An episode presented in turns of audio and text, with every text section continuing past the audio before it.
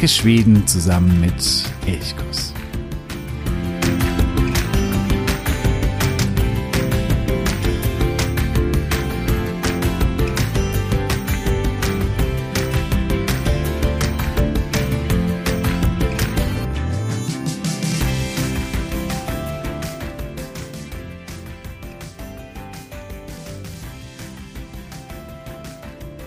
Vielleicht bist du ja gerade in Schweden im Urlaub unterwegs oder vielleicht planst du deine Reise gerade und wirst jetzt in den nächsten Wochen nach Schweden reisen. Und ich bin mir sicher, dass wenn du zurückkommst und du viel vielleicht auch in der freien Natur unterwegs warst, vielleicht nicht gerade nur in Stockholm warst, dann wird irgendein Bekannter oder eine Bekannte sicherlich auch fragen, und hast du einen Elch gesehen?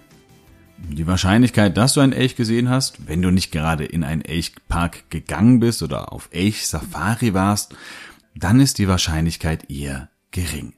Aber jeder oder viele von uns, da nehme ich mich mit Sicherheit nicht aus, wir hoffen doch alle immer, wenn wir irgendwie in Jämtland, in Smallland, wo auch immer auf kleinen Sträßchen, vielleicht gerade noch in der einbrechenden Dunkelheit unterwegs sind, dort, wo die Elche besonders oft und gut sichtbar sind, dass wir irgendwie einen Elch entdecken können.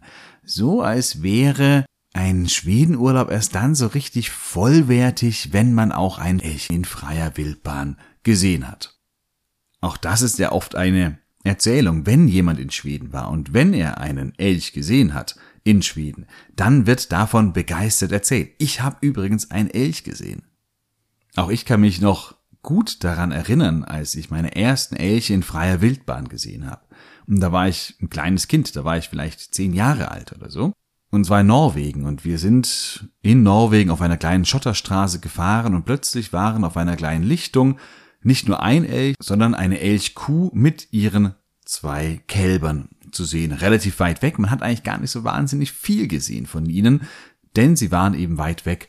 Aber trotzdem hat sich das bei mir eingebrannt. Das war der erste Moment, wo ich einen Elch in der freien Wildbahn gesehen habe. Also irgendetwas muss Besonderes sein, irgendetwas machen diese Tiere mit uns, dass wir so begeistert sind. Und es sind ja viele Nationalitäten, die alle begeistert sind vom Elch, aber die Deutschen, die haben, glaube ich, eine ganz besondere Beziehung zum Elch. Oder die zieht es ganz besonders zum Elch. Das sieht man an Besucherzahlen bei Elchparks beispielsweise, wo der Anteil der Deutschen relativ hoch ist. Und da ist jetzt die große Frage, warum ist das so? Warum mögen deutsche Elche ganz besonders? Was macht die Faszination des Elchs aus? Woher kommt diese tiefe Faszination? Oder ist es eine Sehnsucht? Was auch immer. Genau darum soll es heute in der heutigen Folge gehen, um die Deutschen und den Elch. Ich freue mich sehr, dass du heute wieder dabei bist bei Elchkuss, dem Podcast für Schweden. Mein Name ist Jo und ich sage Hey Ok, Gomorron.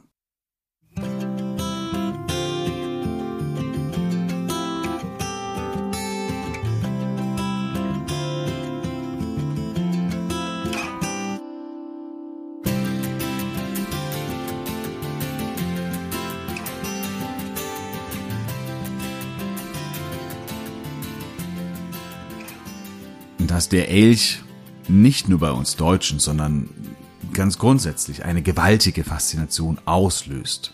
Das sieht man zum Beispiel beim Elch-Merchandising.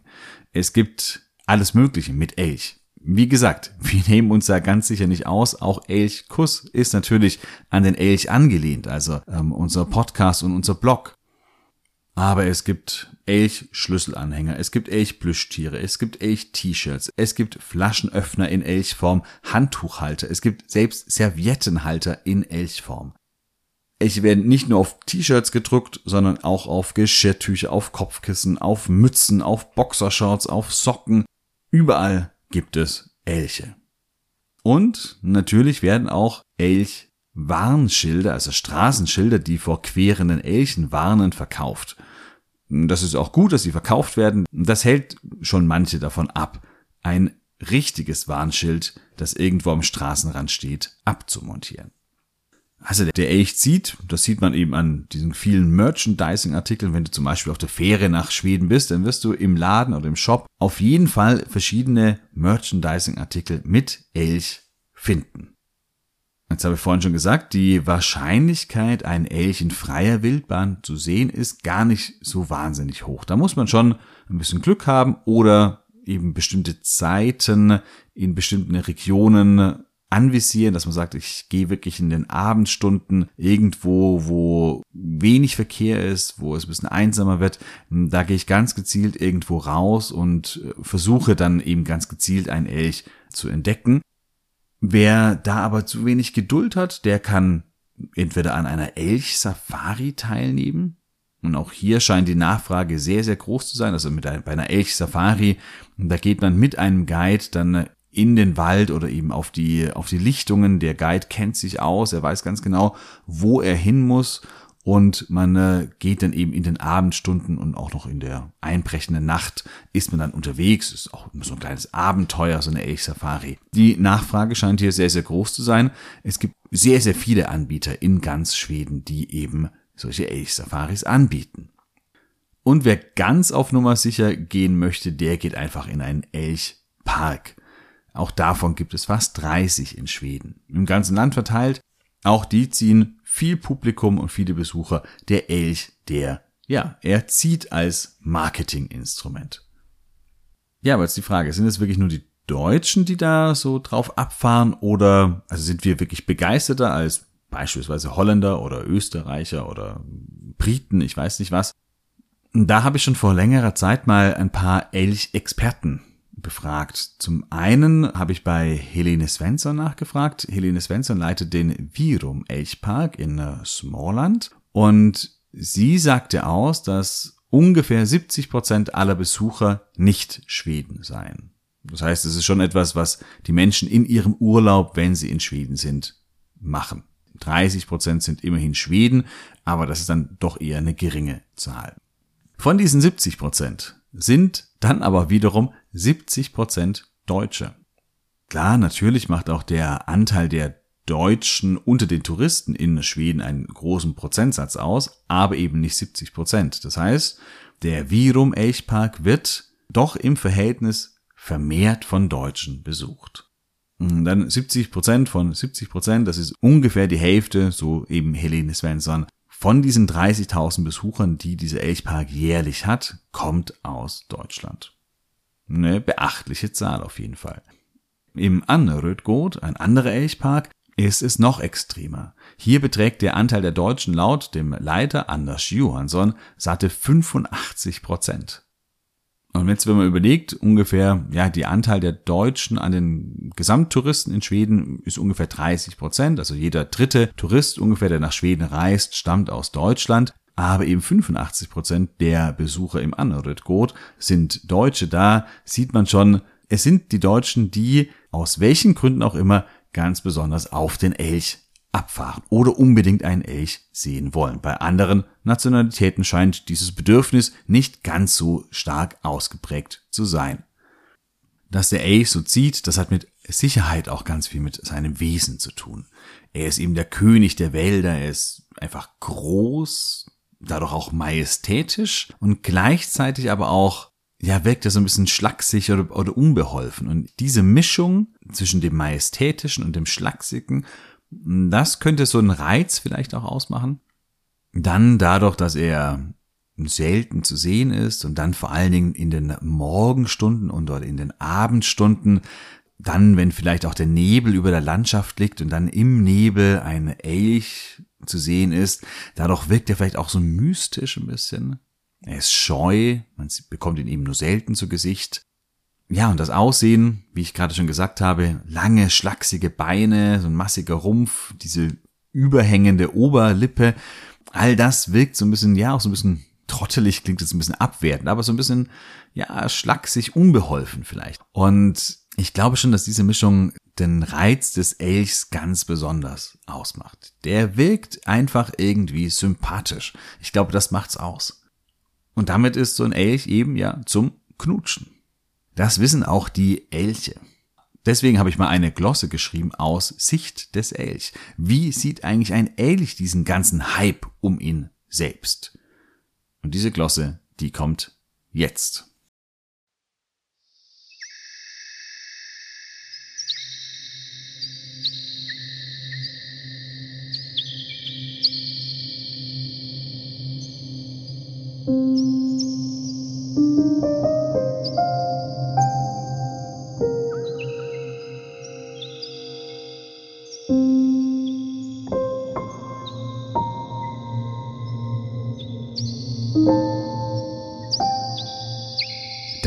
Kommen sie wieder angekrochen, wie fast jede Nacht.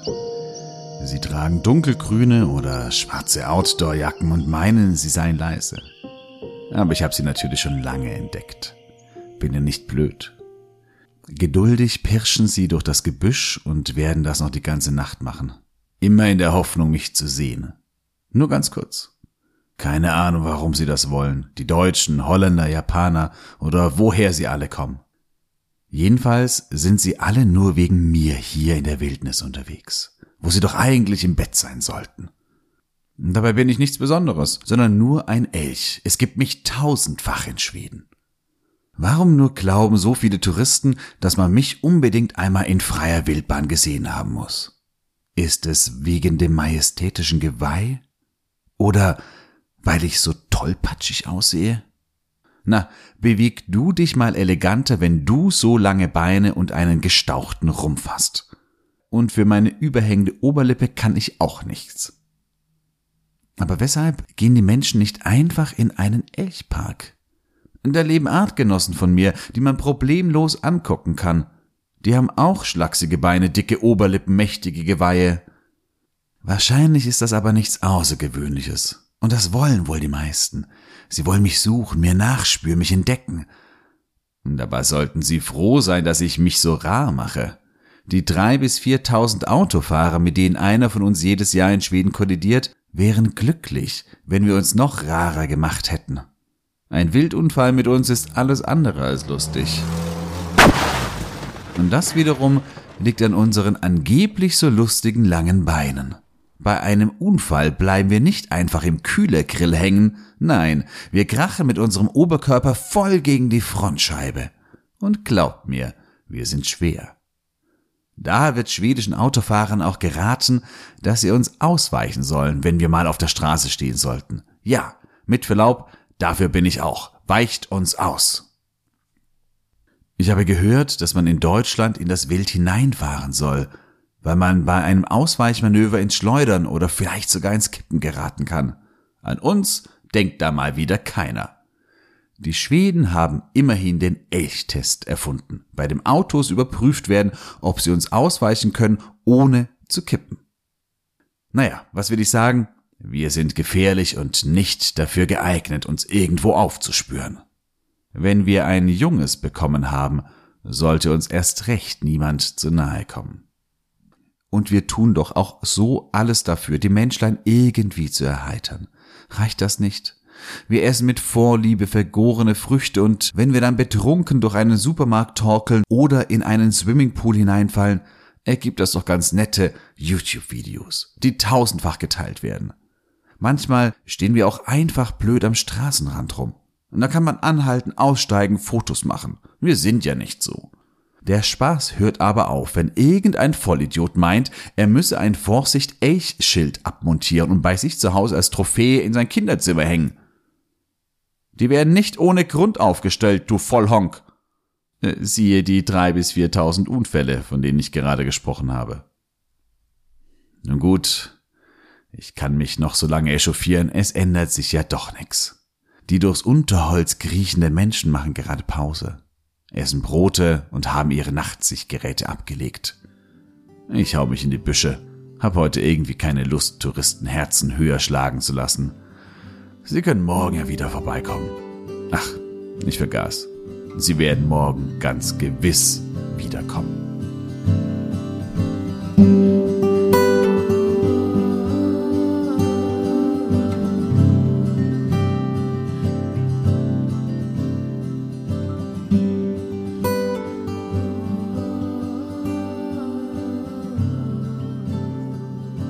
Das war die Meinung des Elchs. Elche sind beliebt, das haben wir schon mehrfach geklärt. Viele ja, robben auf Elchsafaris durch die Wälder, manche aber auch, immer im Herbst, robben dann mit einem Gewehr durch die Wälder, nämlich die schwedischen Jäger. Es gibt in Schweden sehr, sehr viele Elche, die Elchpopulation ist stabil. Ungefähr 300.000 Exemplare leben allein in Schweden. Und jedes Jahr werden ungefähr 80.000 zum Abschuss freigegeben. Also ganz grob ein, ja, wenig, ein bisschen weniger als ein Drittel der Gesamtpopulation wird jedes Jahr zum Abschuss freigegeben.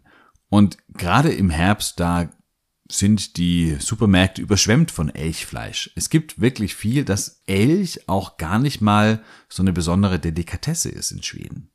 Und wenn man mit, auch wieder mit vielen Deutschen über die Elchjagd spricht, da gibt es auch sehr, sehr unterschiedliche Reaktionen. Es gibt manche, die sagen, ja gut, gehört dazu, muss ja auch sein. Ansonsten, wenn es eine Überpopulation gäbe, wäre das für die, für die Wälder auch nicht äh, gut. Und andere sind da immer entsetzt und sagen, ach, diese armen Elche, die kann man doch nicht töten, das tut mir so im Herzen weh wo man merkt, ja, auch hier beim Elch, da leben Emotionen auf, Sympathien auf für den Elch und deswegen haben auch viele ganz, ganz große Schwierigkeiten mit der Elchjagd oder die Elchjagd eben zu akzeptieren. Okay, jetzt haben wir viel über den Elch gesprochen, auch warum der Elch so sympathisch ist. Wir haben herausgefunden, dass es tatsächlich die Deutschen sind, die so ein bisschen vermehrt den Elch lieben oder den Elch sehen wollen.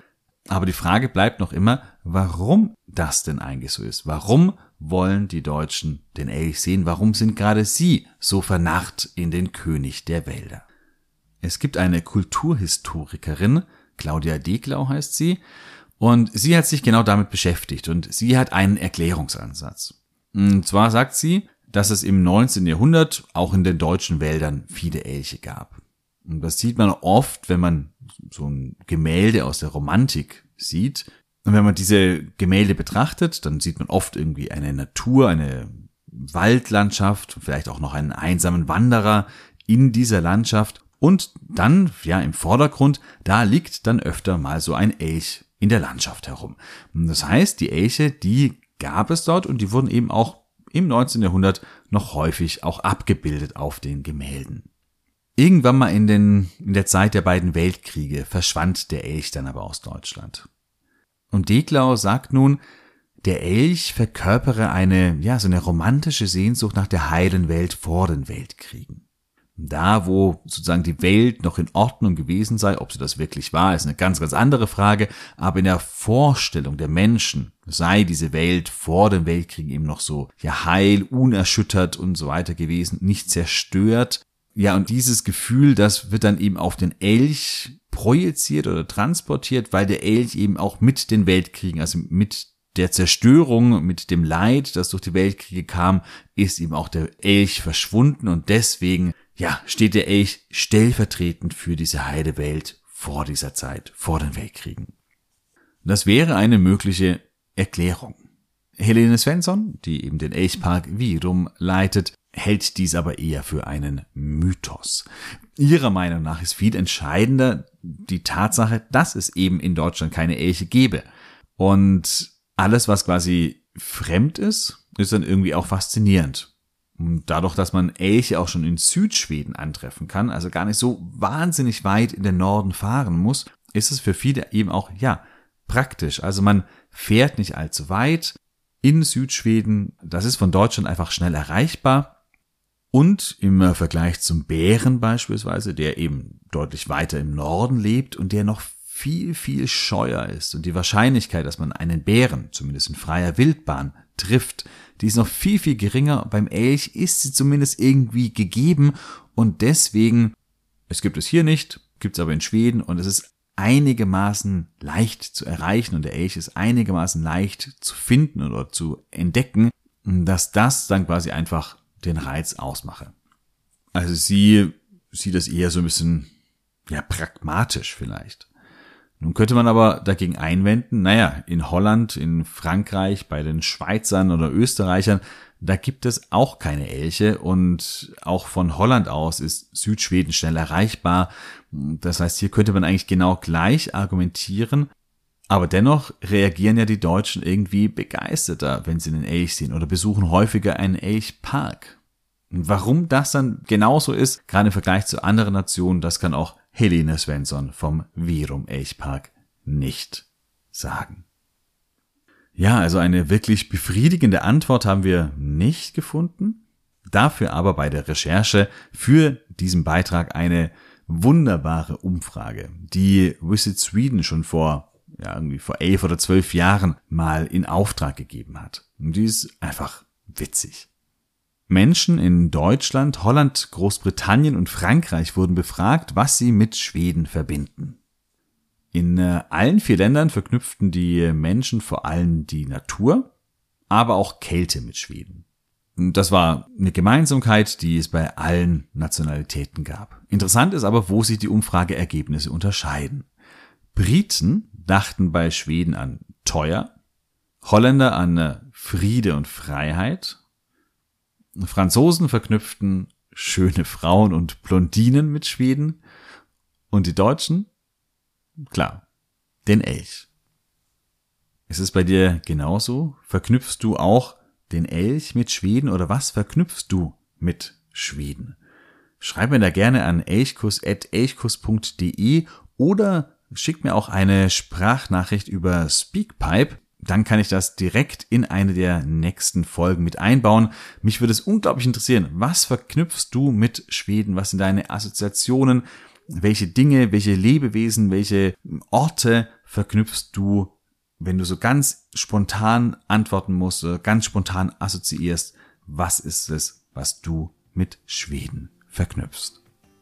Ja, lass mich da gerne dran teilhaben. Ich freue mich auf deine Nachricht und wünsche dir eine wunderschöne Woche. Und wenn du in Schweden bist, dann natürlich wünsche ich dir auch, dass du einen Elch in freier Wildbahn triffst. Vielleicht nicht gerade unbedingt nachts, wenn er dir vors Auto läuft. Das wäre vielleicht nicht so gut. In diesem Sinne, eine wunderschöne Woche. Hare so. Wie hörst.